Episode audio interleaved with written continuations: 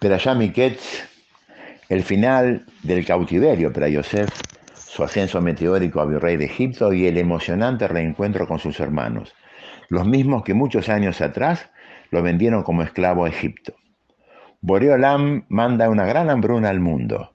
Solamente en Misraim y gracias a los consejos de Yosef hay alimento suficiente para consumo interno y para abastecer a los ocasionales compradores. En ese contexto de hambruna y necesidad, es que Jacob envía a sus diez hijos a comprar comida a Egipto. Presintiendo a Yosef esta posible llegada, instrumenta los medios para detectarlos Policías egipcios controlan celosamente cada puerta de ingreso y toman debida nota de cada uno de los visitantes. Lo que tanto previó Yosef no tarda en concretarse. Sus diez hermanos llegan, ingresan por portales diferentes para hacer así menos notoria la situación, pero ya es tarde. Yosef examina los listados, descubre sus nombres y los cita a la corte real. Dice el pasuk, el versículo de referencia, Vayaker Yosef etehab, Be'em lo ikiru. Reconoció Yosef a sus hermanos, Be'em y ellos, lo ikiru, no lo reconocieron a él. Dice Rashi, ¿por qué no lo reconocieron?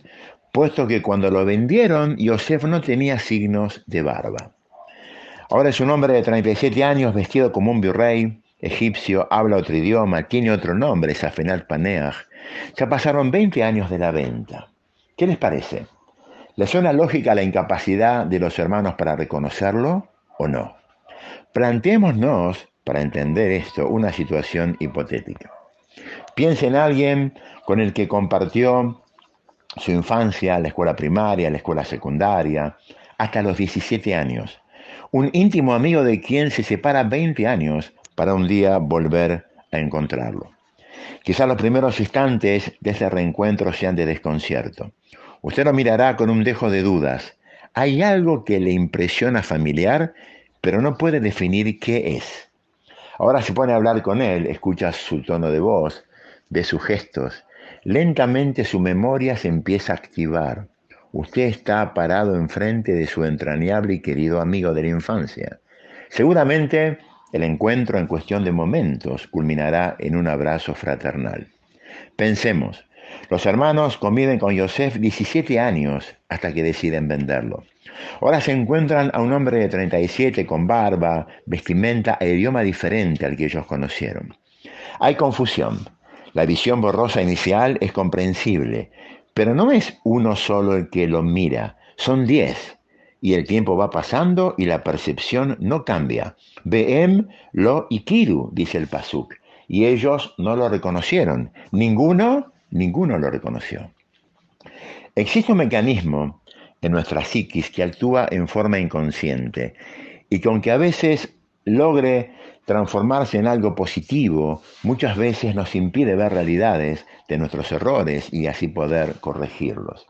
Se llama negación normalmente se activa ante toda situación que es tan confrontante, tan opuesta a nuestros intereses, que no queremos o no podemos cargar y vivir con ella. Rama Abraham Tuercio nos cuenta una historia personal cuando atendía en un servicio de guardia en un hospital en Milwaukee siendo practicante de medicina. Cuenta la historia de una paciente, de una mujer que había concurrido al servicio de guardia por un síndrome, un conjunto de signos y síntomas que lamentablemente desembocaron en un diagnóstico tumoral. Se le indicó quimioterapia y esta mujer asistió regularmente al sanatorio durante 10 meses a hacer su tratamiento. Habitué del lugar, entabló una relación amistosa con médicos y enfermeras, a las que permanentemente agradecía y con mucha frecuencia le llevaba presentes. Un buen día empezó a empeorar la quimioterapia ya no daba esperanzas y su enfermedad se fue orientando hacia un cuadro terminal. La paciente tomó conciencia de esto, su expectativa de vida pendía ahora de un hilo. De un día para el otro, dice el rab, se tornó agresiva y acusadora. ¿Cómo puede ser que no sean ustedes capaces de dar una solución a mi problema? ¿Cómo puede ser tan mala la atención en este lugar? Se le solía escuchar decir. ¿Qué pasó aquí? Negación. Nunca esta pobre mujer había en verdad aceptado su realidad, su enfermedad. El fracaso terapéutico ponía ahora en evidencia esta situación. Los hermanos de Yosef, diez personas que ven a uno y no lo reconocen, es imposible.